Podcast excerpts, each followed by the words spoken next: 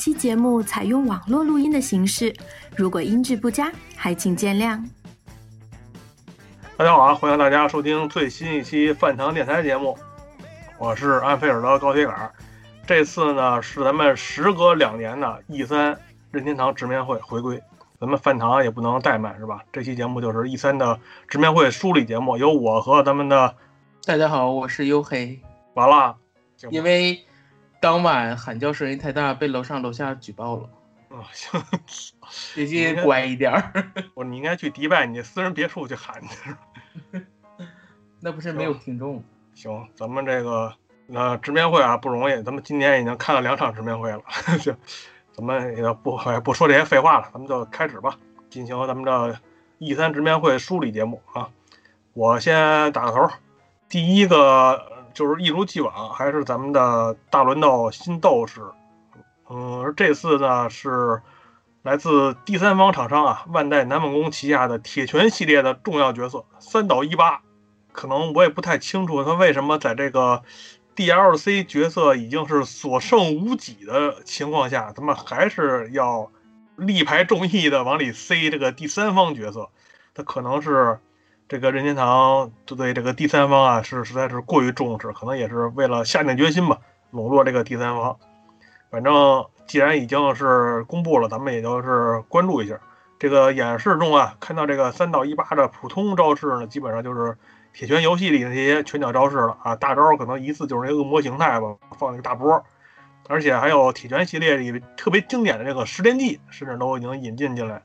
制作人樱井正博呢，也都笑谈到说啊，看到没有，这就是铁拳啊啊，实际上并不是啊，这是大乱斗。啊，六月二十八号呢，会有这个例行的角色使用的特别节目，到时候会有一个更详细的介绍吧。具体角色上线时间，估计那时候也应该会公布。咱们第二弹的最后一个机票位置啊，也不知道会能够留给谁了。啊，一会有啥想这一说的？弹就都是第三方了。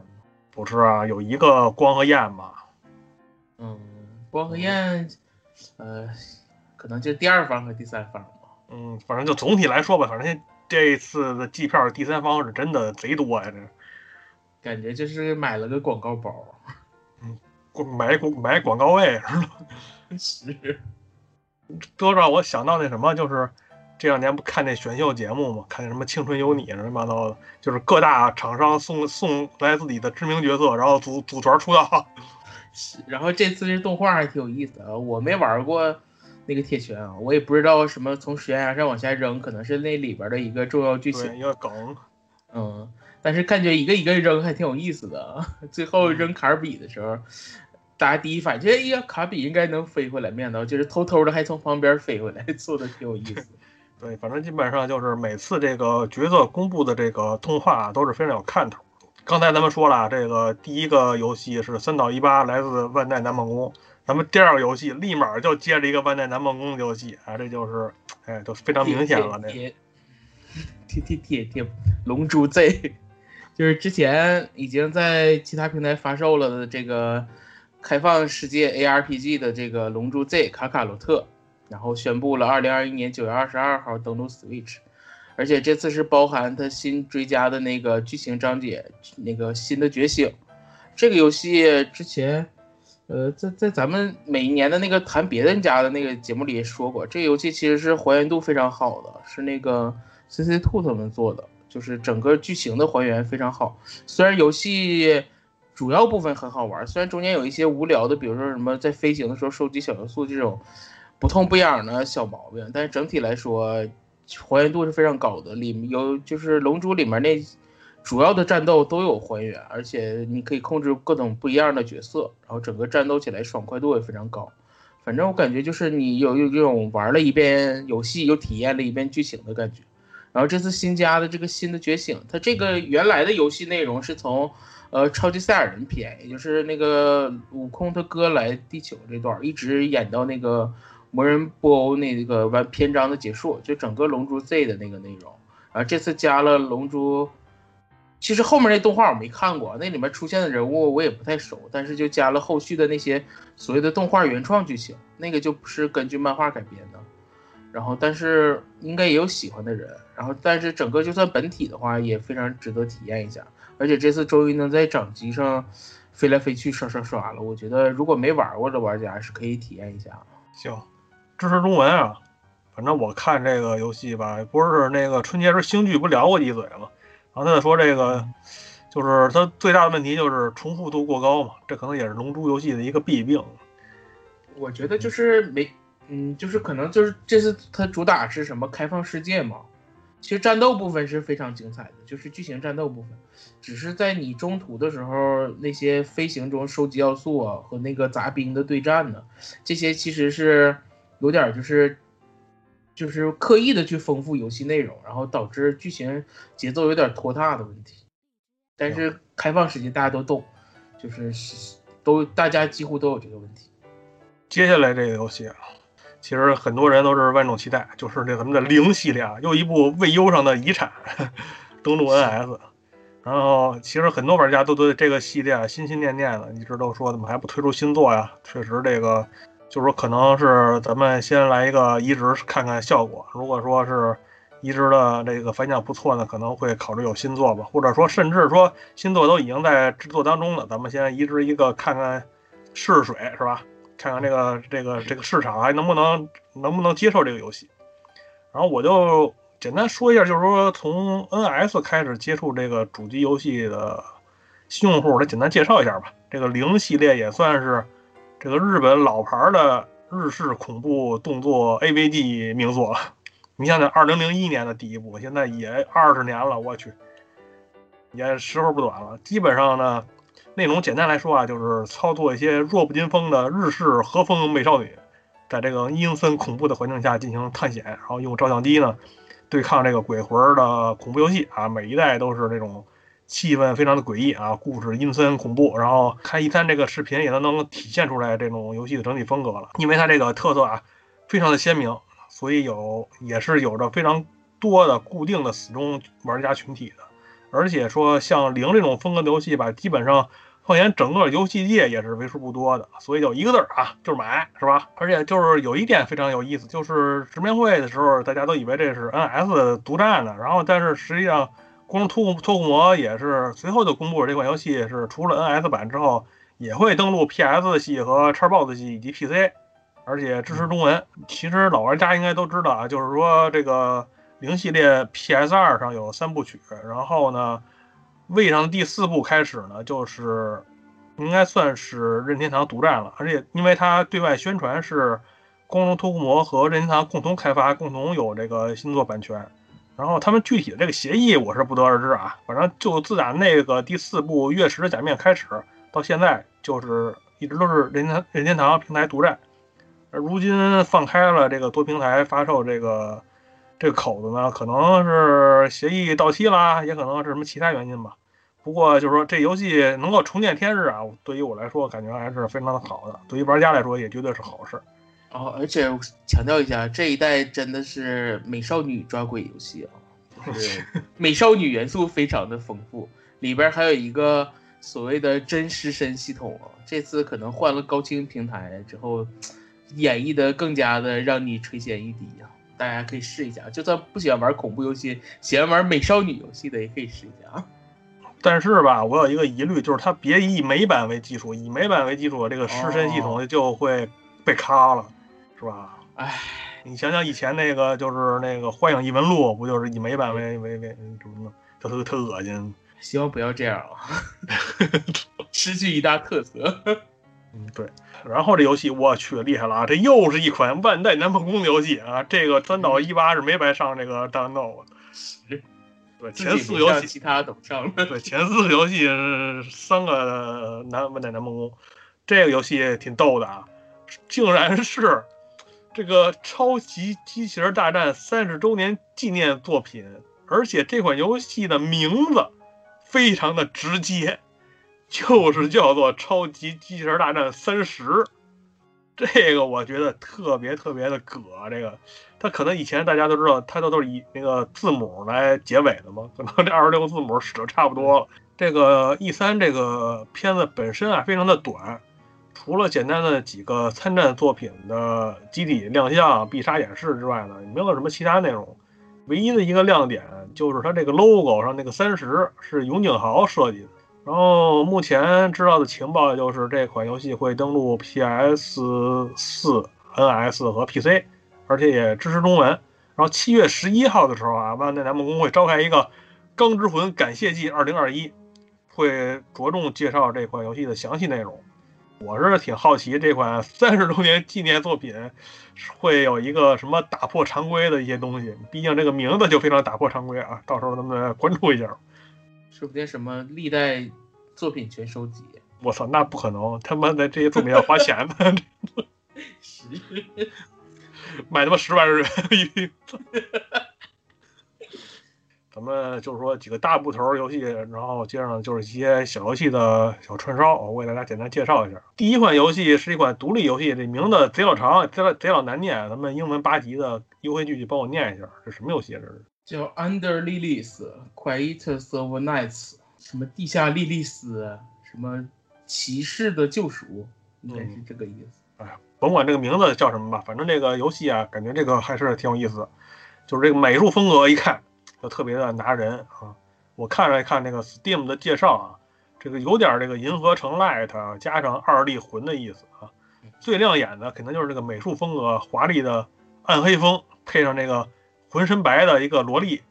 啊，看了没有不说好的。不过具体这个游戏的 gameplay 啊，这个银河城的这个地图设计啊，战斗手感啊，咱就不得而知了。不过这游戏很快就会发售啊，六月二十二号。这个根据咱们录节目这个时间，可能没两天就发售了啊。有关注的朋友可以关注一下。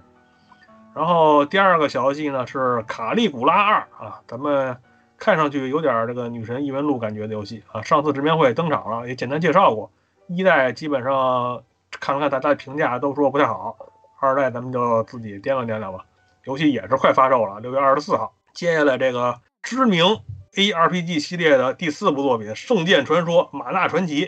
也是最早 PS 一上的作品啊，移植到了 NS 上。特色呢就是自行安排这个冒险的地点，可以去获取不一样的冒险体验。这个音乐啊非常的好听，而且画面是那种童话的绘本风格。当年看来也是非常的惊艳啊，而且支持中文，也是马上就要发售，六月二十四号。接下来就是这个《战国无双》系列的最新作《战国无双五》。这次作品呢，这个画面风格是偏水墨啊，我个人还挺喜欢的。而且这次最有意思的是它的这个故事线啊，非设定的比较早，讲的是这个信长和光秀年轻时候的故事。也不知道这个光荣会怎么编排这个剧情。游戏也支持中文，也是六月二十四号发售。这四款游戏的串烧呢，发售日都是非常近啊，就是肯定是听到节目之后，可能没两天就能玩到了。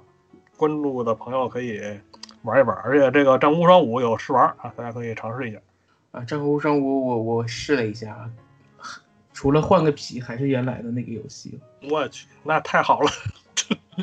就是那个无双游戏玩法还是那样的，而且那个手感依旧，没有什么变化，没有说因为变得更像。母香蕉了，手感就有一点提升啊，没有啊，很原原汁原味啊，喜欢的玩家应该不不容错过。这说的阴阳怪气儿呢。行，下面就是一款重要的游戏了啊。当时刚出的时候，大家就哎，就是这个游戏就是最近啊，最近这几年财年财报里面公布出来数字非常好看的马里奥派对系列。这个马里奥派对系列这次公布了这个视频前，大概一半的时间，大家都觉得哦要出 DLC 了，要出 DLC 了，然后到最后发现，哎，是个全新作品，而且你说它是全新作品吧，也不对，它是一个所谓的嗯，怎么呢？叫经典作品，叫《马里奥派对超级巨星》。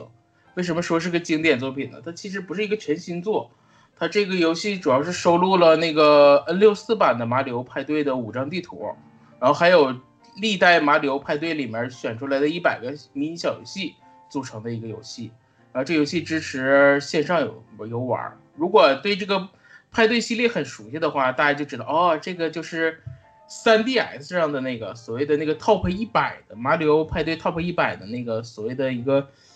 不能叫续作，但是是同样味道、同样做法的一个游戏。你要说它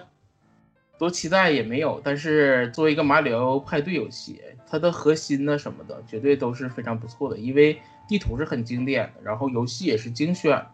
所以，如果没有玩过以往的作品，就算玩过以往作品，其实你再重玩一次，它也是针对于这些 NS 有一些，比如说什么双人联机的优化呀这些东西，还是非常值得一玩的。喜欢这种派对类游戏的，我觉得是不应该错过的。然后这个游戏是马上就要出了，十月二十九号就登陆 Switch，然后这个是有中文的。其实我觉得这种做法也无可厚非吧，毕竟这个。马里奥派对主机版、掌机版，这乱七八糟版都出了多少代了？这个小游戏想想新的非常难了啊！说这种经典合集也不失为一种选择，就是为了咱们就是完全新作，也腾出这种设计这种小游戏的时间吧。可能而且 Switch 这一版的销量这么高，肯定有很多第一次接触这个系列的。你那些经典小游戏，他们也不见得玩过或者怎样，重温一，就算是玩过，我感觉重温也是不错的。而且新玩家来说，这就是一个，你想一百个迷你小游戏，一般的派对系列新作可能也就是七八十个，这次，嗯，就等于更多玩法什么的更丰富的一款新游戏，我觉得大家可以真的试一下。下一个就是本次直面会的一个重磅消息了，任天堂的当家作品，就是所谓的传说中的门面。银河战士系列阔别十九年的二 D 版银河战士系列新作，银河战士叫生存恐惧，叫 Dread。然后这个游戏是银河战士，刚才说了是阔别十九年的二 D 新作。为什么这么说呢？可能不太熟悉这个系列的玩家会说，3DS 上不是也出吗？其实这个为什么说是新作？而且它标题上面打的一开始是不是说不是银河战士 Dread，是银河战士五？因为咱们。前三座分别是出在很老的作品，一个是《银河战士一代》，《银河战士二代》，萨姆斯回归，还有一个萨姆斯归来，然后第三代就是超级银河战士。然后 GBA 上其实是还有一座新叫《银河战士融合》，而 GBA 上那个《银河战士零点任务》其实就是一代的重置。然后 3DS 上的那座也叫萨姆斯回归，其实它就是二代的一个重置。而这次是阔别，就是从融合之后，隔了十九年之后的。全新作品，就《银河战士 Metroid Dread》，然后这个游戏从开发的后来的开发记录说，这游戏大概是十五年前就有这个计划，但是迫于当时的技术原因，就终止制作了。然后再次制作的原因是因为是在上一次跟那个就上一次那个 3DS 那版的《银河战士萨姆斯归来》那一座是跟水晶蒸汽一起做的，在这合作中。那个制作人表示非常合作非常愉快，而且觉得这个工作室对这个游戏的理解或者开发能力也都很强，然后就重启了这个作品。我觉得可能就是口碑和销量还是不错的。然后这一代里面公布了新的，就公布了这游戏的第一个 PV，这个 PV 里让大家看到很多新的东西和一些老的东西的回归。首先，我觉得这一座其实你要说它是银河战士的完全新作，它是接着融合。接着就是 GBA 上的《银河战士融合》的剧剧情紧接着那个的，但是其实它的开发因为是水晶蒸汽做的，其实它整体的你看起来的观感和玩起来的那些小东西，其实更像吸收了很多《银河战萨姆斯回归》就 3DS 上那座萨姆斯回归的那个影子更重一些，比如说它继承了萨姆斯回归里边的那个防反，还有三百六十度的那个瞄准。这些都是那里面独有的，而且地图也改成了跟那萨姆斯回归一样的，不是原来的那种方块式的，而是通过几种不同颜色的标记，把地图做得更加生动。就比如说，假如一个地图内有隐藏要素的时候，跟那个萨姆斯回归一样，那个那一块它是会闪动的。但是在那个基础上，这一次又加了一些新的元素，比如说加了这次加了滑铲这个新动作。在原来的时候，当你这个地面的时候，就是也有一个比较矮的这种小通道的时候，咱们原来的方式是通过变成那个球的形式滚过去，而这一次改成了，假如说这个滑道比较短的话，这个这个通道比较短，你就可以直接滑过去，就是使跑图啊什么的更加的流畅。而这个流畅的意义，就是因为这一次加入了一个新的叫叫 EMMI，这是个缩写，叫 EMI 的一个新的敌人。这个敌人是由那个那个银河联邦派出来追杀那个萨姆斯。如果玩过融合的知道的，就是融合里因为萨姆斯挖到了一些他们的黑料，然后导致萨姆斯自己现在由原来他们那组织的赏金猎人变成了一个完全单干的一个人了。这个具体的。剧情我就不给大家讲太细了。如果你对前作没有了解的话，如果有机会的话，我们在节目里可能做一期完整的一期《银河战士》回顾系列节目，就大家给大家细说。反正就是有这样一大哥，大哥，你你怎么 挖一个坑？我操！仅代表嘉宾，仅代表嘉宾个人个人观点，与本台无关。然后这个这个敌人为什么说那个滑铲动作跟他有关呢？因为他会在特定的区区域出现。他不是全程跟着你的，然后他是特意特定的区域出现，然后对你进行追杀，而你是无法反杀他的。然后呃，至少现在看来是无法反杀的，但是演示里面是无法反杀的，包括后面输的。但是反正它的功能就是追击你，你一旦被它抓住之后，你就会被它一击必杀，而且它行动的速度非常快。其实你只能通过一些滑铲之类的走近路的方式躲开它的攻击。然后，当你就是从它这个整个躲开之后，你会到新的区域，打开新的地图，这是这座增加的一个特殊要素。而且这一座因为副标题叫 “dread” 嘛，其实就是恐惧的意思。这个其实也是带给你来你恐惧的一个因素之一。像我刚才说的，这一座制作人也解释说为什么恐惧，因为这一次萨姆斯真的是就是单独作战，只有他一个人面对整个未知的这个这个剧情，这个恐怖的这个事件。然后再一个就是有一些原来的回归，比如说那个融合里边的那个 AI 指挥官亚当这次回归了，而且这一次还有那个《银河战士归来》里边的那个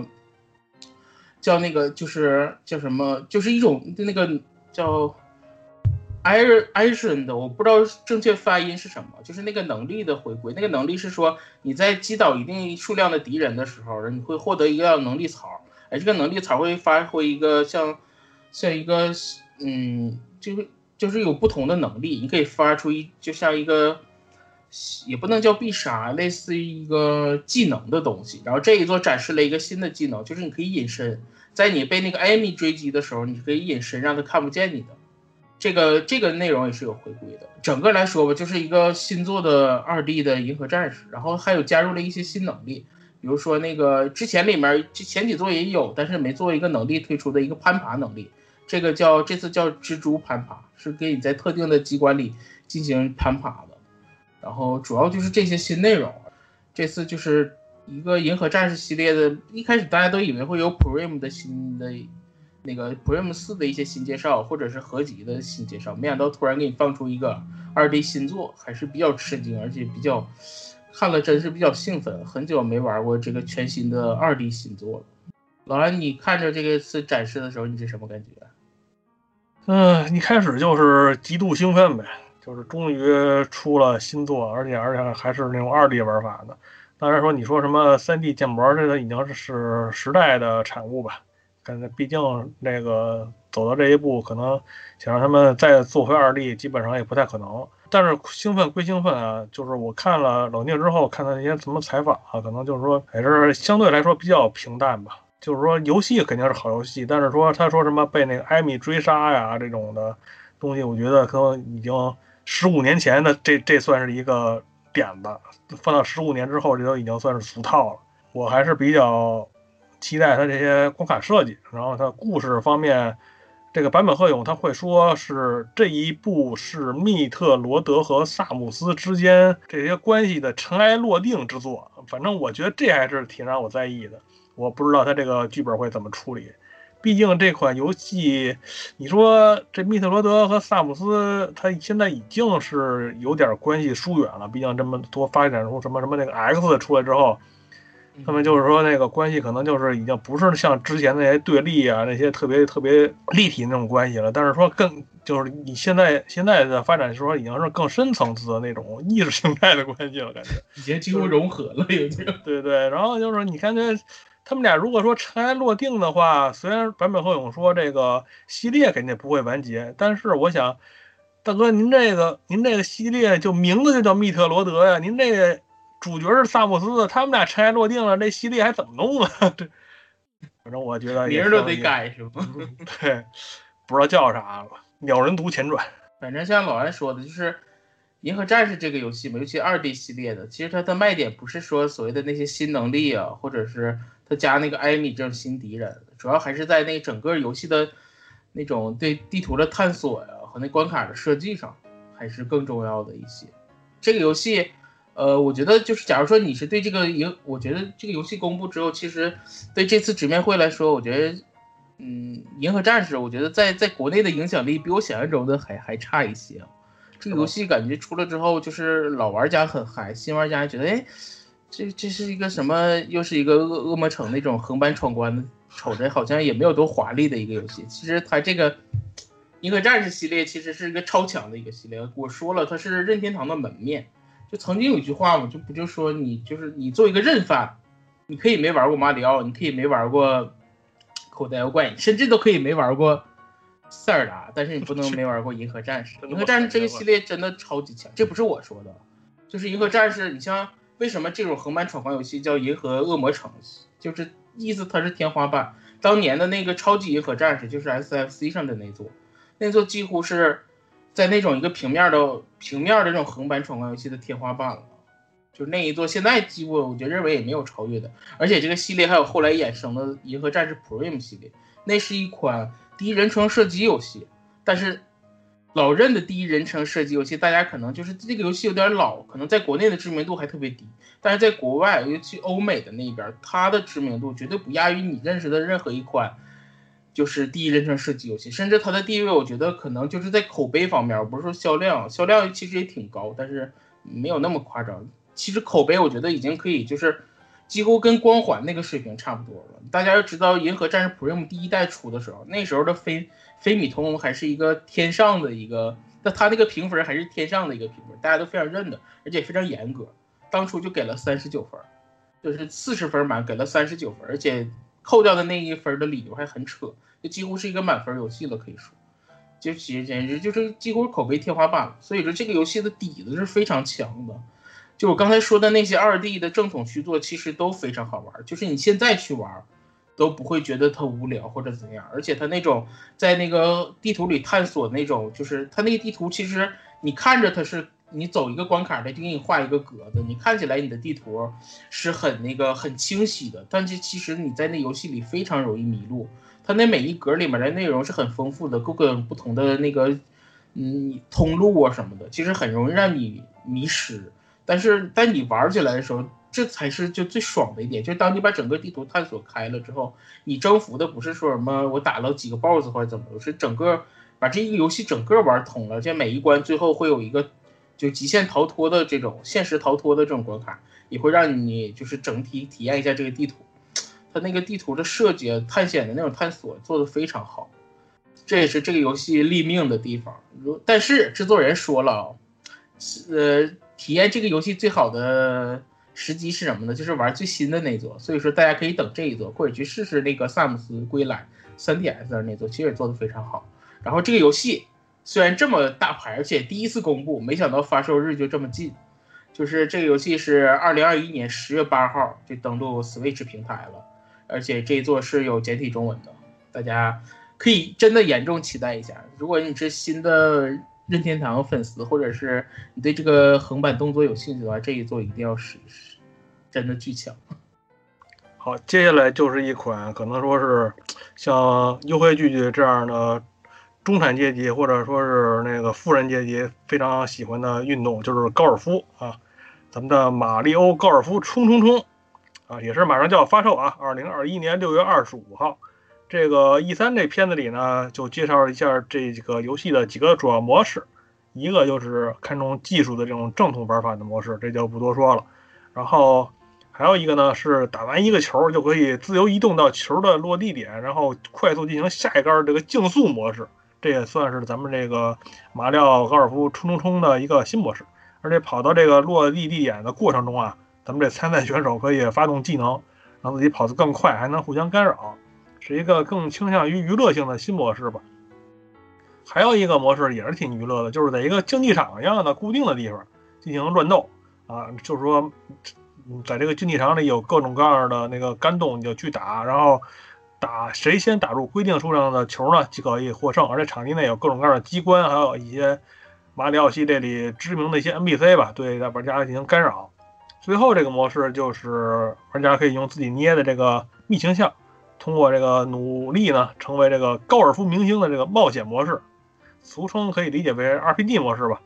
可以通过比赛啊升级啊，然后升级的点数可以分配到你这个人物的各个属性上去，然后一点一点的成长。然后不单单是有比赛，还有什么 BOSS 战什么的，算是一个 RPG 模式。而且游戏除了传统的按键呢，顺理成章的也支持这个体感操作。而且里边也说了啊，这个后续的各种角色更新啊、场地更新啊都是免费的啊。咱们再重申一遍了，六月二十五号发售，支持中文，没有也没有几天了。然后接下来呢是咱们的科大米开始发力了，咱们这科大米《心跳回忆 Girl Side Four》第四部啊，老牌的这个恋爱养成游戏的女生版。游戏里啊，你是扮演一位女性，通过这个选项啊，一些提升自己的各项数值，什么上课啊，乱七八糟的，安排业余活动，然后通过各种小事件的串联呢，追这个心中的男神的这么一款游戏，恋爱 AVD 吧。啊，当然啊，这个心跳回忆系列啊，是无论是原来的这个正统的男追女的版本，或者现在这个女追男的版本呢，我只是这个远古的那个藤吉诗织那个一代玩的是最多，然后后来二代、三代稍微接触了一点。感觉没什么太大意思。这个女生版啊，是一代也没玩过，玩过的奇怪了。有喜欢的朋友啊，可以去自行了解一下吧。然后看视频，感觉还是当年那个味儿啊。也不知道什么正统的这个男追女的这个舞什么时候还能不能有了。哎，对了，刚才忘说了，《心跳回忆 Girl Side Four》是系列的最新作品啊，二零二一年十月二十八号发售，有没有中文不知道。接下来这款游戏呢，就是近期这个出镜率极高的一款游戏，可能也是。卡普空主推的一款游戏吧，最近就是这个《怪猎物语二：毁灭之翼》。这是一款让玩家化身为怪物骑士，能够与怪物建立羁绊、培育怪物、与怪物共存的，造访各种各样的地方，通过故事与任务尽情体验怪猎世界的 RPG 游戏。而在二代的世界里，所有的火龙都已不知去向，而继承了伟大骑士烈度之血缘的主角与被托付了龙蛋的龙人少女艾娜。实现了命运的相遇，这个围绕着毁灭之翼展开的故事就此揭开了序幕。以上文字，均来自官方介绍啊。刚才我也说，可别吹了。刚才我也说了啊，这个卡普空最近给这个游戏真是投了不少资源，各种片子在各种各样的乱七八糟的什么会一通放，然后基本上可以在我看来，我没玩过一代，我没玩过一代。然后呢，在我看来啊，这应该是不是一个收集龙蛋？然后那个孵化龙，然后和龙一起冒险，类似这个是不是能理解为卡普空旗下这个宝可梦？游戏剧剧没有那个好玩，没有那个好玩。我去，还没有宝可梦好玩呢。那行，反正我看这个画面还是真不错啊，画面是真不错。然后这个系统我也稍微了解了一下，在这个一代的基础上还是加强了不少的。嗯，游戏支持中文，感兴趣的朋友可以关注一下。七月九号就要发售了，也没几天了。如果说优惠剧否定否定这个游戏，那咱们还是先观望一下吧。啊，大家谨慎啊，谨慎，是吧？那么谨慎呢？行啊，咱们接下来又是两款啊，两款第三方游戏的小串烧。首先呢，就是咱们由史克威尔艾尼克斯发行，iDOS 这个制作的动作冒险巨制《银河护卫队》云端版。非常可惜啊，是云端版。就虽然这个银河护卫队里有五个人啊，但是呢，目前的情报来看呢，你只能操作星爵一个人，然后其他的都是辅助。你可以通过按键来指定他们用什么技能。看上去啊，和这个之前咱们同样是由史克威尔 艾尼克斯发行的这个《复仇者联盟》啊，差不多一个意思。虽然说咱们这 NS 是云端版吧，但是如果你有一个屌炸天的网络呢，那也可以玩得非常的愉快，是吧？嗯，游戏呢 十月二十六号发售啊，大家可以关注一下。呃，接下来这款游戏啊，就有点儿摸不着头脑了，就是《World's Life》。这个短短的这个几十秒吧，也没有看出出来这个是一到底什么类型的游戏。这个画面呢是这个二 D 卡通的二头身啊，非常的可爱啊。但是呢，这个人物动作感觉有点怪，可能是故意设计成这种吧，就是只有关节能动，跟皮尔戏似的。然后 gameplay 呢展示了一些要素，简单要素，可以造房子，可以钓鱼，可以出门打打怪，感觉特别特别的休闲，特别特别的轻度，没有看出什么任何亮点来，也不知道为什么它会放到这个 E 三级别的这个发布会上来。六月二十四号就要发售了，嗯，支不支持中文也不知道，反正如果说感兴趣的话，就关注一下吧，也没几天就发售了。下一个又是一款新公布的大作，应该算是大作了。这个这个没有打扰到邻居的那种分贝啊，但是也小小的兴奋了一下，就是马里奥制作的 马里奥制造，马里奥制造，马里奥那必须得打我一句了。对呀，是马里奥制造的新作。哦，这么回事儿。这一次是时隔好也是好多年的新作了，我去，这是瓦里奥制造的全新作，叫瓦里奥制造，呃，Get It Together，我不知道中文翻译是什么。这一作就是最传统的瓦里奥制造的玩法，就是三秒所谓的三秒小游戏，三秒通关。而这一作跟前代不同的是，这一次支持本地双人游玩，有一些双人游玩就共同通关的项目。然后通过后来看试书屋的那些试玩，发现这一次跟以往还有点不一样，就每个关卡你开始的时候是需要选择角色的，而每一个角色，而不像以前似的，就是你固定角色进去进行游玩，而每一个角色其实是有自己的能力的，比如说瓦里奥是可以撞击啊，比如说有的角色是扔飞镖啊、回旋镖啊之类的。而关卡其实你不用担心，说我又选了某个角色，我就过有些关卡我就过不去，它是会一次可以选三个人，它会官方自动帮你切换。但其实每一个关卡都有你用每一个能力都有解锁的方式，比如说中间有一个摇小摇小孩儿那个小婴儿床的游戏，你像马里奥你就可以去撞击那个婴儿床，你像飞镖的你就可以在远处攻击那个不叫叫叫晃动打打那个婴儿床，然后让它晃动。其实不同的能力也是都可以进行游玩的。这次支持了双人模式，玩起来就是更欢乐、更开心。你两个人可以互相坑啊，也可以互相协力合作。而这个游戏的特，这个系列的特色嘛，就是应该就是妙趣横生的小游戏。这一次应该都是全新设计的那种三秒小游戏。然后大家进去之后那种紧张刺激的感觉，因为你进去之后你也无法知道你这一关面对的是一种什么玩法，要达成什么目的。你进去之后，通过你迅速的观察和理解进行游戏，然后还是非常爽。瓦里奥制造这个新作也是公布之后马上就要发售，是今年的九月十号登陆 Switch，这次有中文。这个瓦里奥制造的全新作，因为上一座未优版比较让人失望，然后这次算那个算不上全新的新作，嗯，而且这次是能够回归传统的那种胡逼搞笑的拼反应、拼戏剧性演出的那种传统风格，还是非常让人期待的。希望能够扳回一城吧，让这个系列咱们更上一层楼，销量有一个大的提升啊！毕竟咱们 NS 的这个普及量是吧？然后你刚才你刚才说这个没有中文，我实际上港港服有中文，就是叫分享同乐，瓦里奥制造，所以说它非常扣题嘛，现在可以两人一块玩嘛，就叫分享同乐中文。而且我现在看到它那个双人玩，确实是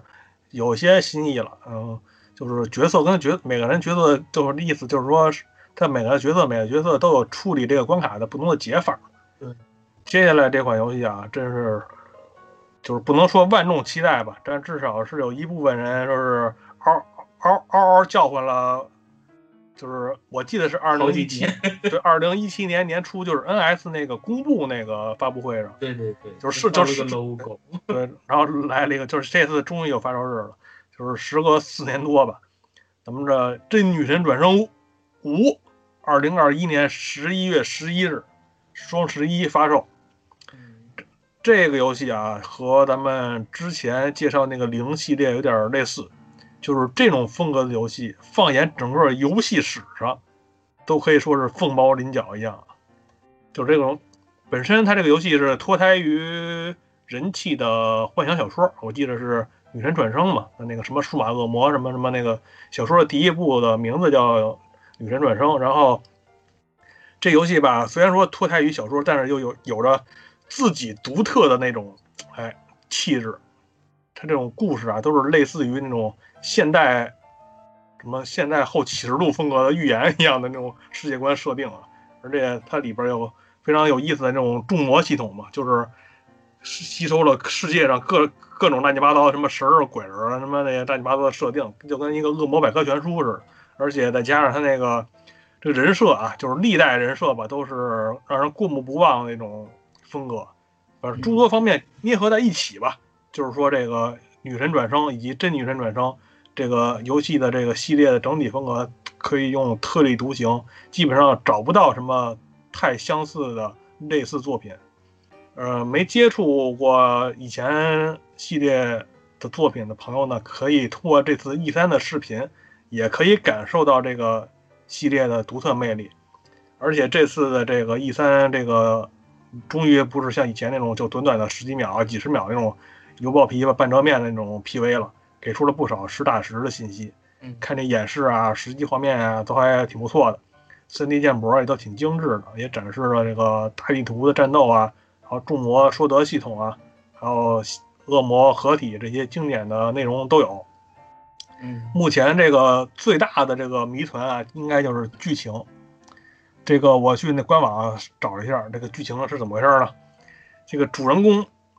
本来是一个普普通通的，就读于都内住宿制学校绳印学院的一个身高不足一米五的高中生。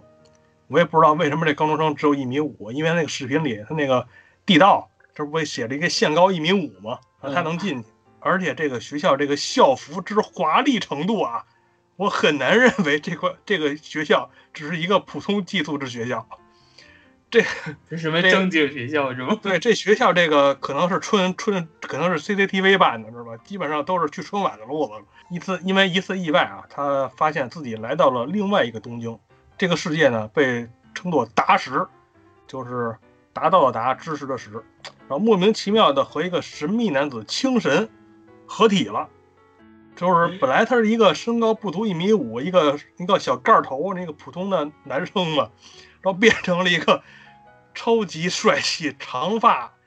及脚脖子的这么一个独特的禁忌之存在，叫做什么呀？叫做创皮。创就是创造的创，皮就是上面一个田，底下一个比赛的比。然后目前，对，反正目前就是故事梗概就到就到这儿，然后剩下的咱们也只能是等待后续的消息，或者这个游戏发售了。反正就是一如既往吧，就是这种。你看这个世界观设定，以及它那个画面，你都能感受到这个真女神转生这种独特魅力啊！反正游戏肯定应该是做完了，现在应该就剩一些收尾工作了吧？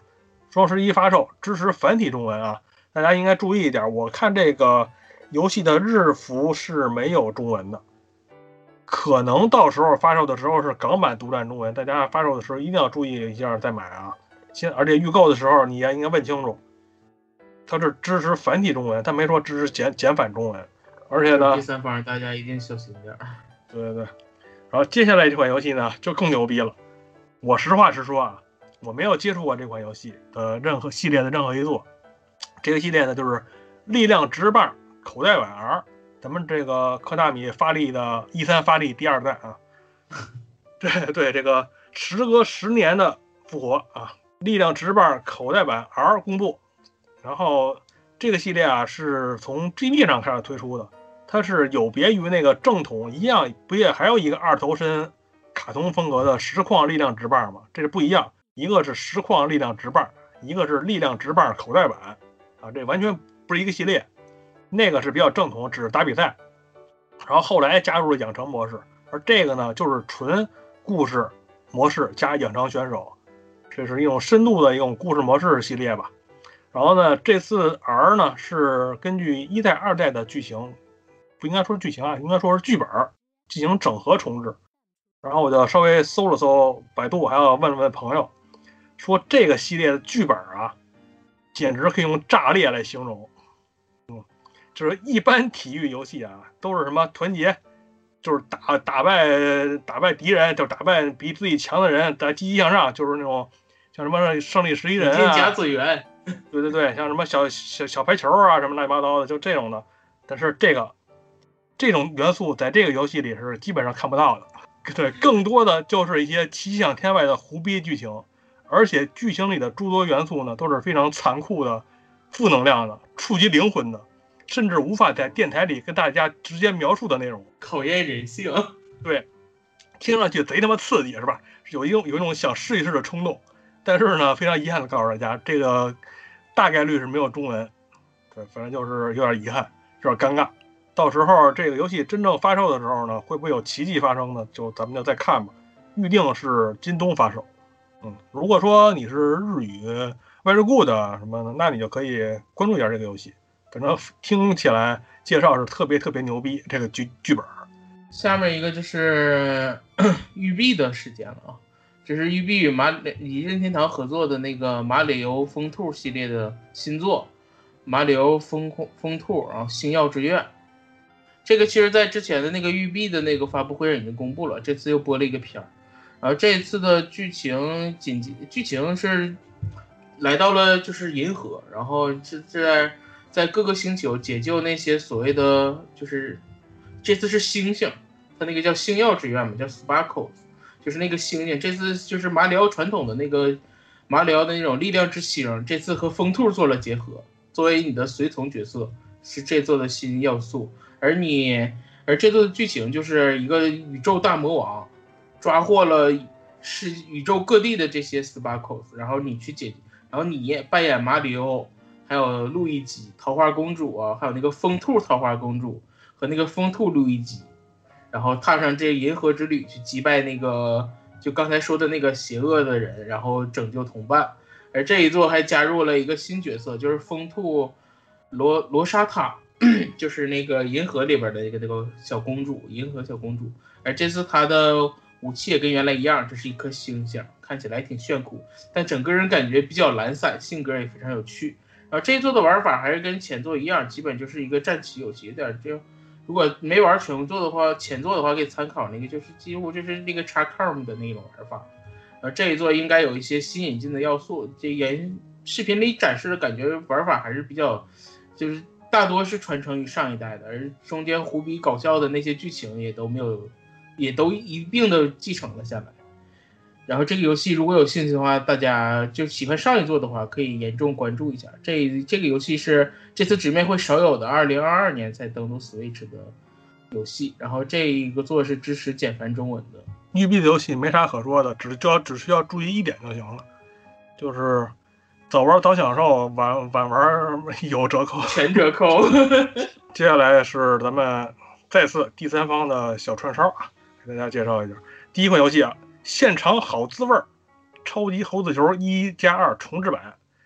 这是又是一款二十年前的老 IP，嗯，基本上就是你控制一个在球里的猴子走到终点的游戏啊。看上去、听上去都很简单吧？但实际上巨他妈硬核啊！我。强烈建议手残玩家谨慎购买这个游戏，这个手感吧，要购买。对，这游戏这手感吧，你在视频里是很难感受到的，知道吗？只有你玩到了才会。我操，他妈这游戏能玩吗？真的，我只能说这游戏啊，确实能玩，但是仅限于高手能玩。那个，您就咱们这样的，是我这我这样的吧？不是你咱们这样的，我这样的只有摔手柄的玩了。啊，谨慎，谨慎，谨慎，再谨慎啊！二零二一年十月七号发售。接下来这个就是咱们弹幕打飞机游戏三连发，著名的啊弹幕射击游戏厂商 Cave 旗下的三部名作宣布登陆 NS，分别是这个重击，还有怒首领风大复活，以及这个英文名我不会念，百度出的名字呢叫做长空超异神二。前几年这个彩晶不搞了一把复活嘛？把他旗下那些所有的打飞机游戏弄了三个合集出来，在老玩家这个圈子里啊，还是挺受欢迎的。这次咱们的 Cave 呢也出手了啊，只不过这三款游戏的这个价格啊，相对来说有点小贵。咱最先这已经推出的这个重击是两千五百日元，另外两款呢是预计二零二一年年内发售。我个人认为啊，就是说这个 STG 弹幕射击游戏本来就是昨日黄花了，你既然要拿出来再赚一波，也是无可厚非。但是你可能如果说想要卖的更多一点的，我最好还是出一个像彩晶那样的打包，然后有一个相对好的价格，可能更容易让人接受吧。这是我个人意见。当然，当然当年啊，这游射击游戏都都不便宜，是吧？都是全价六千八、什么七千八，什么反正可能这些死忠也不太在乎吧，就是这样。好，这个小串烧之后呢，又是一款经典游戏。咱们这个之前逆转裁判是吧？这么多年终于跨平台了。逆转裁判的跨平台了，咱们和他这个前括弧齐名后括弧的著名推理游戏岂有不跨之理是吧？那就是咱们这个俗称“弹丸论破”啊，官方中文译名呢叫“枪弹辩驳”的这个著名啊推理游戏一二三代合集登陆 NS。想一想，这个弹丸论破也是十年前的游戏了啊，真是时间过得太快了。咱们这个十多位啊超高校级的人才汇聚一堂啊，在一只欠逼嗖嗖的黑白熊的引导下呢，互相厮杀、互相猜忌、互相玩弄、互相帮助，有吗？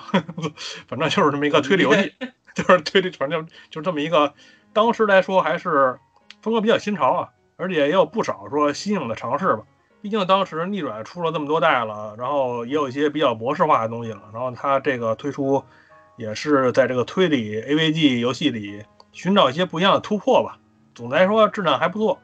但是呢，有这个剧本负责小高和刚同志啊，人这个一步比一步放飞自我。也导致这三部曲的一部比一部这个争议大，争议是越来越大。就大家，哎，其实咱们就尝尝鲜儿吧，其实也无所谓了。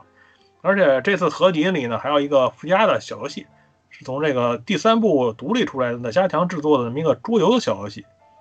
嗯，游戏这个三加一是二零二一年年内发售，应该是支持中文的吧？我觉得应该是支持中文，但是没有具体说。嗯，而且这。四个游戏的单独的下载版也是会当也会同时上架的。如果说你想只玩其中的某一部的话，也是可以的。接下来又是小游戏和串烧啊，我给大家快速过一下。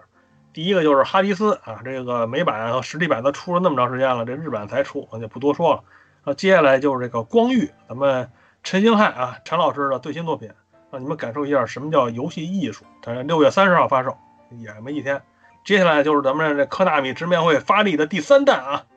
《直棒魂二零二一》。相对于这个实况力量棒球呢，这卡通风格的二头身，咱们这个《直棒魂》呢，则是这个三次元啊正经人物的等比例风格，完全的真人建模，正经八百的直棒游戏啊。如果说喜欢棒球游戏的话，可以关注一下。二零二一年七月八号发售。接下来就是。很多人都很期待这个《我的暑假》的精神续作啊，《蜡笔小新：我与博士的假假日》也是七月十五号发售，暂时没有中文版的消息。接下来这款游戏，我个人比较关注，就是这个《新美妙世界》，也就是所谓的《美妙世界二》吧。这个游戏我就稍微多说两句吧，因为 E 三之前啊，SD 也放出过一个七分钟的实际游戏片段。然后看视频呢，就是画面整个色谷就已经从一代的二 D 变成完全三 D 化了。画面的效果，我个人来说还是可以接受的。战斗方面呢，因为没有分屏嘛，嗯，所以说只能是进行了比较大的改革。内核是延续了一代这个徽徽章设计啊，就是但是呢，它这个人物战斗会改成了小队制。它演示上是三个人，它实际上好像能有四个人，每一个按键都负责一个角色的招数。然后每一种徽章呢，负责一个就对应一种招数，你可以给这个角色换这个徽章，也就等于换这个招数了嘛。如果说这个把这个每个人的招数搭配好了，按照一定的顺序或者节奏去放出呢，还能够打出非常漂亮的这个连击，感觉还挺不错的。反正看上去感觉有点乱啊，确实这个游戏本身的风格比较华丽嘛。嗯，非常遗憾的就是暂时还没有能够查到这个游戏支持中文的消息。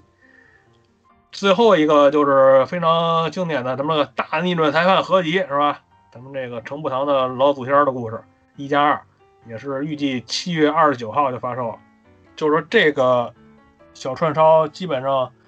后三款游戏啊，蜡笔小七月十五号的蜡笔小新，七月二十七号的新美妙世界和这个七月二十九号的大逆转裁判合集，这三款游戏都有一个非常不好的点，就是这三款游戏虽然说游戏本身质量都没得说，但是都暂时没有中文的消息，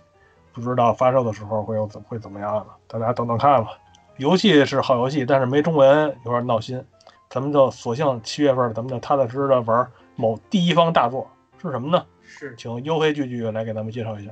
接下来就是这次直面会的重头戏，也是我导致被楼上楼下投诉的直接原因，就是这一次最后的一赛最后的一部分内容，就是关于塞尔达。这次不是一款作品，而是多款作品的一个整体介绍。我先说一下前面这些没什么太大用的，比如说第一个就是《塞尔达无双：灾厄启示录》的第一弹 DLC 终于出了。咱们这节目发布的时候，它已经发售了，是六月十八号发售。如果有兴趣的可以进行购买。这一次这一弹内容叫《古代的脉动》，跟之前公布的一样，这次加了新新的可操作角色，叫身经百战的守护者，就是游戏里面的那个守护者。然后加了新武器，林克加了一个叫。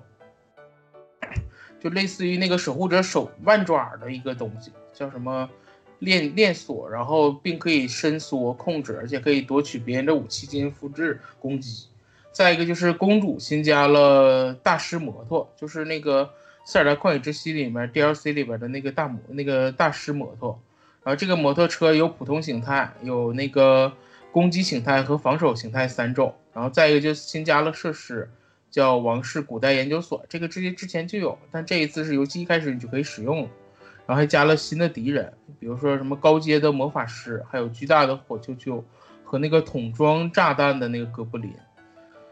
然后最后还加入了困难模式。这一次加的内容，我觉得如果你是真喜欢这个游戏的话，这一弹其实是可以让你再增加游戏的这个可玩性的。但是我其实。这个游戏我是通关了，但是我觉得就是它也有无双游戏的一个特点，就是后期的话重复度比较高，而且游戏玩多了之后，每个角色看起来连段啊什么的不一样，其实玩起来给我的感觉都差不多。而且后期那些增加游戏时长的，逼你把每个角色都练到一定级数的这些设定，我其实是玩到后来是有点累的。所以这一弹的 DLC。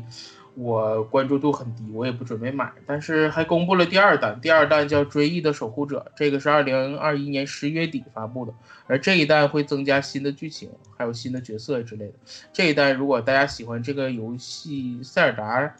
这个游戏的剧情，或者是想对这个故事有更一步了解，可以严重关注一下第二弹。如果你是喜欢这个玩法和喜欢这无双刷刷刷的，我是推荐你这个第一弹的扩展包了。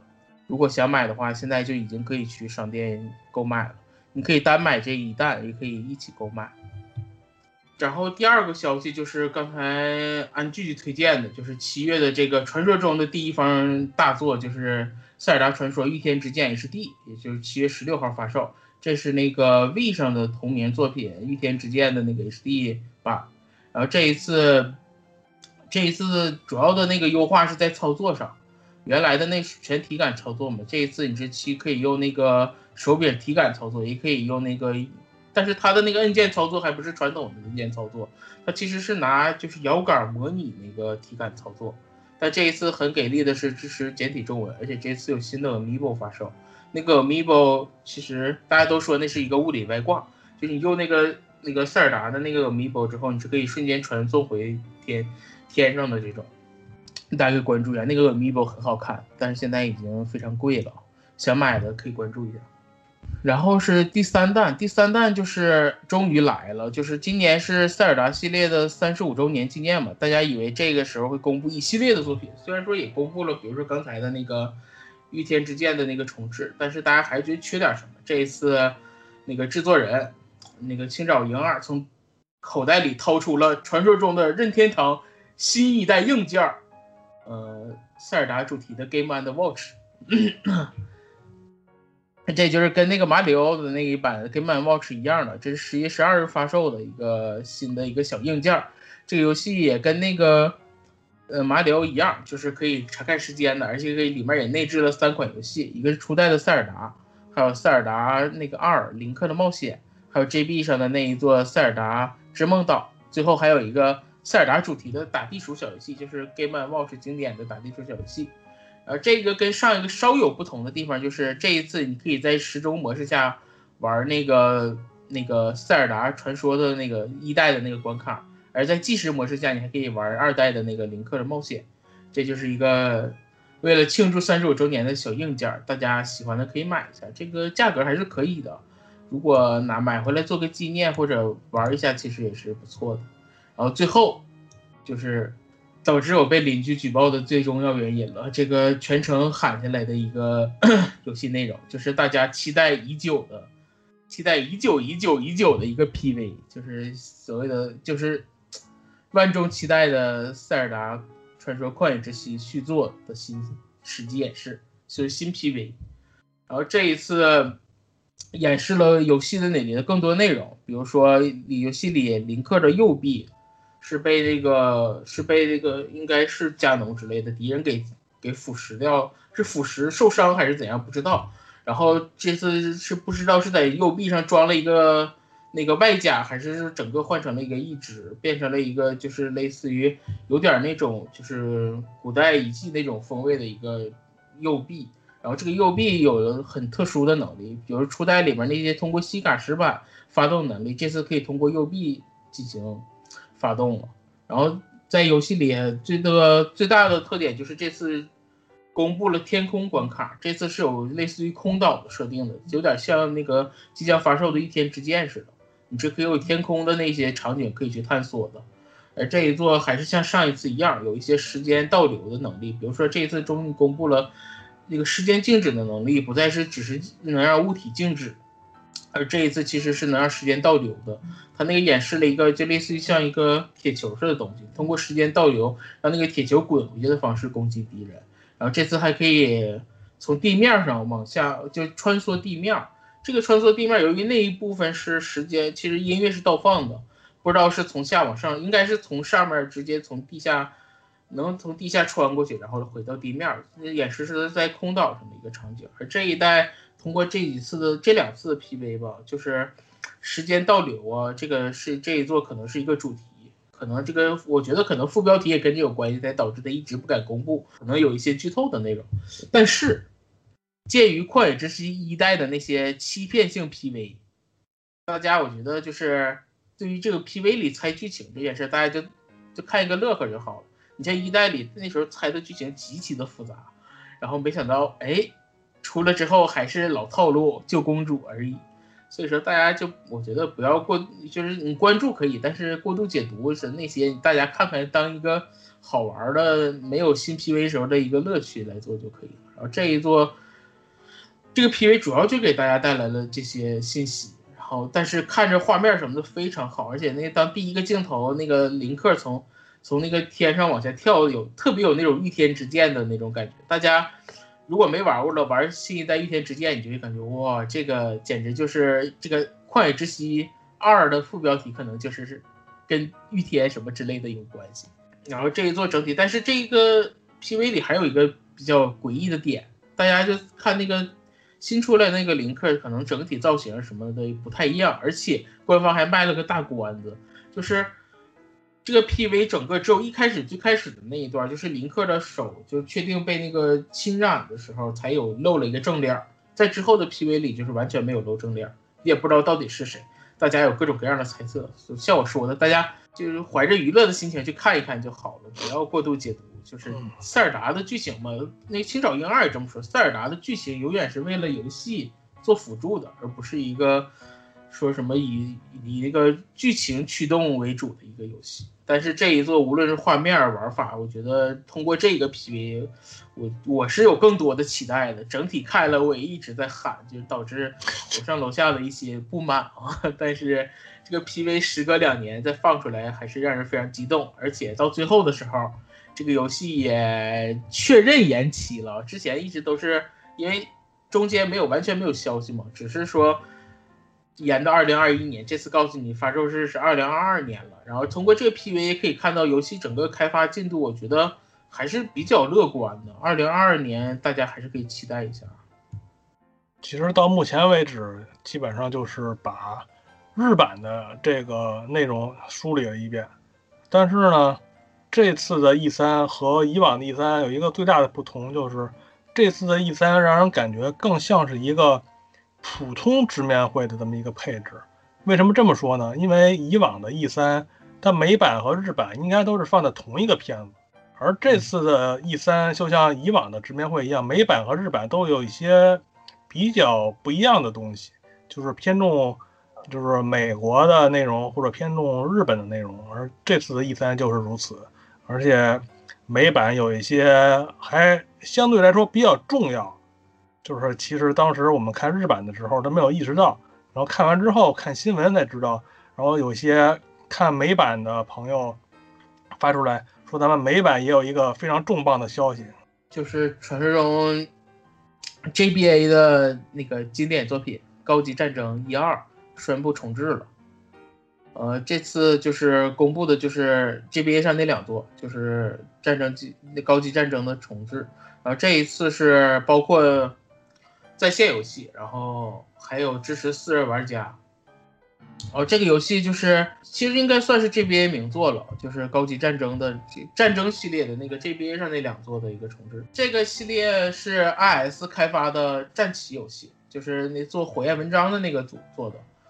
只要那个组的强项就是做这个，而这个游戏其实一个非常古早的系列了，但这一次重置的是 GBA 上的两座。这游戏的主要玩法其实有点像斗兽棋，重型坦克打坦克，然后坦克打步兵的这种方式。但是这个游戏跟其他就是普通的那种斗兽棋不一样的，它是有一个指挥官，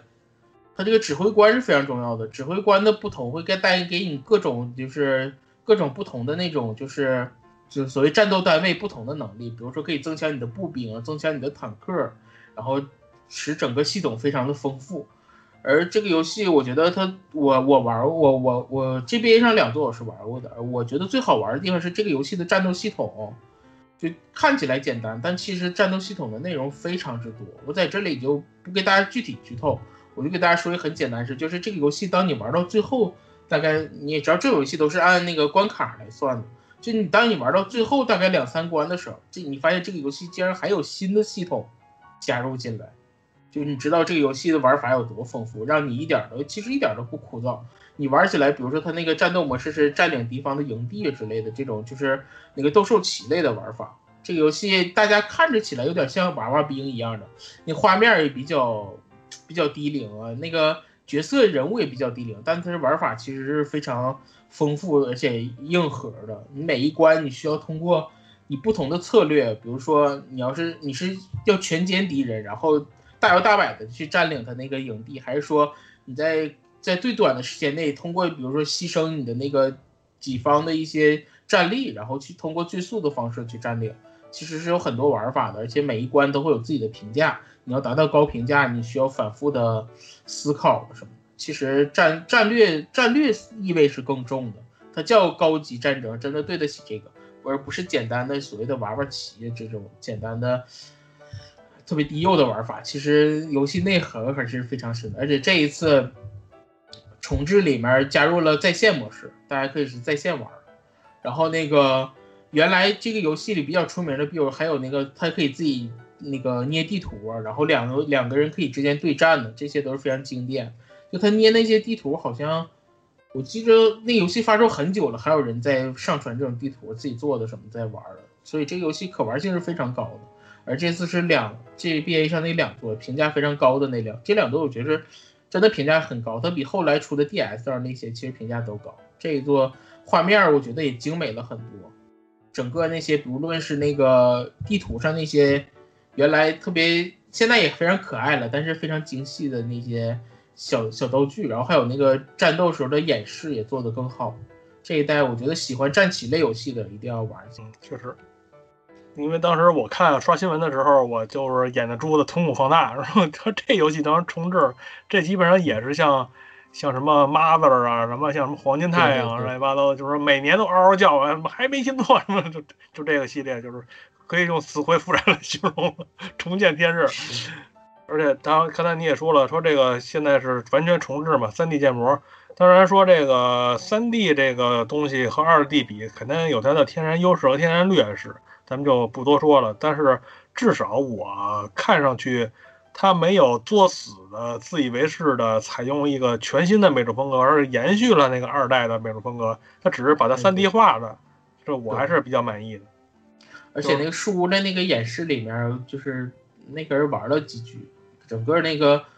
就是场景和那个就是战斗的那个演示什么做的，其实真的都非常好。而且那整场景演示因为做成三 D 的，临场感就更好。就是可能我我个人看，感觉它那个三 D 建模的里面的细节，实际上还是稍微有点不足，稍微有一点吧。嗯，游戏的就是，但是就是它没有改的特别夸张，比如说对对，它也它这个风格没变，我还是挺欣慰的。对，嗯，游戏是公布的发售日啊，是十二月三号，当然注意一下是美版，日版这个游戏现在还没有没有任何消息，而且美版也没有中文，就到时候再看吧。反正我估计肯定会有后续的消息，毕竟这个游戏当时 NDS 上那两座日版就是非常非常的滞后嘛，也不知道任天堂是怎么想的，可能跟这个游戏的内容有点关系吧。毕竟说这个战争题材吧，可能还是比较谨慎的。然后接下来就是还有一些美版和日版的一些其他内容，我就打包给大家兜个底，大家最后说一下。首先啊，就是一款非常有名的这个走路模拟器游戏啊，《奇异人生》宣布登陆了 NS。这个是以讲故事为主导的游戏，评价还是挺不错的。这次公布的是两款，一款呢是系列的最新作品《奇异人生本色》，九月十号发售；还有一款呢是一代和一代的前传《风暴前夕》的打包重置版，只宣布年内推出。这两款游戏有没有中文不太清楚。接下来就是《百战天虫大乱战》，这个和我 年轻的时候玩那个《百战天虫》完全不是一回事儿。年轻的时候，那时候那时候小时候玩的是回合制，你打我一炮，我打你一炮。这次是直接支持三十二个虫子拿着武器互相抡、互相对射、互相对射，特别的疯狂。可能现在也是二十一世纪的游戏都这变都变这样了。这个这游戏是六月二十二号发售啊，也是马上就要发售了。哎，这第三款游戏牛逼了，叫做《星卫继承者》，这是一款二 D 的美式画风的日式 RPG 游戏。虽然说这个直面会上啊没有看出来太多的信息呢，但是我们可以看到它是一个比较传统的 RPG 游戏，四个人物在右，然后敌人在左，使用各种攻击或者特技呢选择。你这是一种非常标准的早期的最终幻想的战斗框架吧。而移动上呢是那种二 D 比较类似女神特身像吧，嗯，但是这个游戏啊，这个介绍非常的唬人，有这个八位可制定角色，二十种职业。剧情中呢，充斥着背叛、牺牲、恐惧，令人沉浸其中。除此之外，还有各种各样的迷你游戏，给玩家丰富的冒险体验。制作人啊，更是吓死人不偿命。首先就是这个编剧野岛一成，野岛一成是谁呢？参与过《最终幻想》以及《王国之心》多多部作品的知名编剧。美术啊，是由这个结业英夫和吉田明彦领衔的这个 CYD 公司，这两个人。说他们名字你肯定反应不过来，但是说他们的负责的作品，那就是大名鼎鼎《碧蓝幻想》《皇家骑士团》《放浪冒险台》《勇气末世录》《最终幻想九》《最终幻想十二》《最终幻想十四》，牛逼不牛逼？而这个音乐负责的奇缘人啊，是一位长期和香草社合作的音乐家。呃，不过这个就是这个编剧啊，什么美术啊，什么什么音乐呀、都是大名鼎鼎的头牌。这个最关键的游戏导演是谁呢？并不知道啊，所以嗯，到时候再看吧啊。游戏呢，九月三十号发售啊，支持中文。然后第下一款呢，就是这个双点校园，这也是之前这个颇受好评的这个双点医院的续作了。这款游戏变成了从建设医院变成了建造大学院，学校里边各种的建筑布局啊，都可以让你自己设计。亮点啊，就是各种各样的胡逼专业啊，以及课程。游戏预计呢，二零二二年发售。还有一款游戏，这个呢叫什么呢？叫《库森 Blast》。我看到这款游戏啊，反应不不亚于就是那高战重置。因为什么呢？因为这款游戏我在以前翻那个任天堂历史的时候，经常看见这款游戏。这是距今啊，差不多得小三十年了，一款老牌的街机游戏。当然，这款街机的品牌不是任天堂的，但是呢，这款游戏所有的移植作品都是任天堂平台独占，就是所有作品的主机版都是任天堂平台独占，其他主机上都没有。而且大家看这个视频也能看出来，它这个是一种非常火爆、胡逼的一个天马行空的，你可以说它是赛车，你也可以说它是这种动作游戏，就是各种加速特效、各种撞、各种是车啊不是车的，都能在比赛中用，什么彩虹小马啊，什么什么恐龙啊，什么飞碟啊，什么的之类，能招呼上。游戏是今年冬天发售。好，接下来就是我个人比较感兴趣的一个游戏，就是托尼霍克滑板一加二会推出 NS 版，但是呢，这个游戏的具体移植效果我是不太清楚，我也不是太乐观吧，感觉看这画面。但是我这个游戏系列我还是挺喜欢的，因为在我上高中的时候吧，有一年我也记不清是哪年了，我就是一个暑假没玩别的，我就玩这托尼霍克滑板三了。对，就是这游戏特别有特别特别上头，是吗？就是这游戏不光是你可以做各种连续的那种得分技巧，说去拼这高分，而且这游戏的每一个大场景里边吧，都有各种各样乱七八糟的什么收集要素，你一玩上来就停不下来。这个这个一加二合集是六月二十五号要发售了，还有一款游戏呢，叫做《奇异小队》，是一款二零一八年的游戏。就是一个你也可以单人，也可以多人合作的一个第三人称冒险游戏。然后主线就是探索古墓里的秘密嘛，有各种谜题啊，还有一些敌人啊。基本上就是我搜了搜 B 站啊，还挺多当年刚出的时候，挺多知名主播玩这个游戏的。大家如果想知道，可以去了解一下。游戏已经发售了，支持中文。最后这个美版还有一个《杜牧永恒》的 DLC 和这个《扎斯 Dance 二零二二》，咱就不多说了。嗯，基本上这个美版和日版的一些区别，基本上就是这些吧。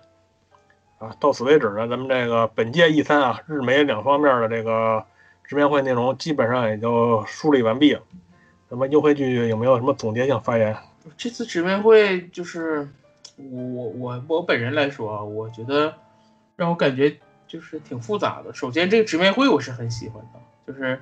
它。一开始直面会说主要介绍二零二一年的游戏阵容，没想到它真的是这样。尤其你像那个《银河战士》啊、《瓦里奥制造》啊这种新全新公布的作品，而发售日还这么近，就几乎这一次整个的发布会，除了直面会，除了那个《马里奥风兔》和《塞尔达旷野之息二》，几乎都是年内能玩到的游戏。我是比较喜欢这种。就是看得见摸得着的，我不喜欢画饼充饥，我是喜欢吃饼充饥的这种人。就是你有饼可以，但是你至少让我感觉摸得着，这种我还是比较喜欢的。至少这个游戏阵容来说，虽然说不至于到惊艳吧，但至少给我感觉是非常，让我感觉整个下半年的游戏生活都会非常的充实。无论是就是你像接下来几个月，每个月你都能数出几款你想玩的游戏。这样的纸面会给我意义是更大的，而我感觉很复杂，就是因为大家这一次也有一些不满意的声音，就来自于这，因为你这是老任声称啊，回归 E 三的一次直面会，一次发布会，而这给你的感觉就是一次普通的直面会，没有说所谓像想当年是就所谓的疯狂画饼，比如说你像嗯大家期待的那些呃。什么银河战士 Prime 四啊，那个那个贝姐啊，或者是之前只是一开始公布的 Splatoon，或者是动森这些，就是所谓的顶级的吧，就是肯定今年不可能发售的，但是给你画个饼让你看看的这些，虽然没有这么劲爆的消息，就感觉不像一个 E 三该有的那个那个那个量级，但是是一个非常好的直面会，但不是我觉得不是一个非常好的 E 三直面会。行，其实确实是这意思，因为有一点什么呀？有一点就是最感觉都是历年什么各种各样的直面会也好啊，发布会也好啊，大家都会搞一个什么 one more thing 是吧？这次也没有了，就是在就像优惠剧那样说的，咱们这次啊拒绝画饼，而且我感觉啊，就是可能跟还是和疫情有关系，因为据我了解啊，很多外国公司现在还是在家办公。并没有集中到一个本部去处理这些大的事务，尤其是虽然说这种状态慢慢大家都在慢慢的习惯，但是对于游戏开发这个效率影响啊，比咱们普通玩家要想的其实要大得多得多得多。尤其是这种成百上千人投入的大项目更是如此。所以说，这个本来这次疫情可以到目前为止来说，可以算是某种意义上改变了这种人类生活进程的一个全球性的大事件了。作为对于咱们来说呢，还是应该要尽尽量的包容一些，然后可能会，不论是从游戏开发角度，还是说咱们这次直面会的这种布置角度来说，可能这次就更加务实一点。就那些常年缺席的，肯定也确实是该没有的，确确实全没有。就是说该有的，该有的呢，咱们也都一些有些新新鲜东西还是有的，是吧？高战啊、密特罗德啊，什么乱七八糟的，是吧？凡事都得往好的方向去看嘛，要不然这日子怎么过呀？是不是？节目梳理的差不多了，反正也是比较快速简短的，给大家过了一遍吧。咱们这期节目就到此为止吧，咱们下期节目再见。拜拜。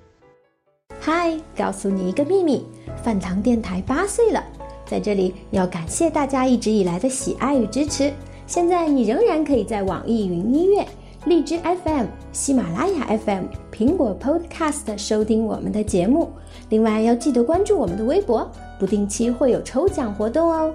我们的 QQ 群是幺五五六幺七零幺四，快来加入我们吧！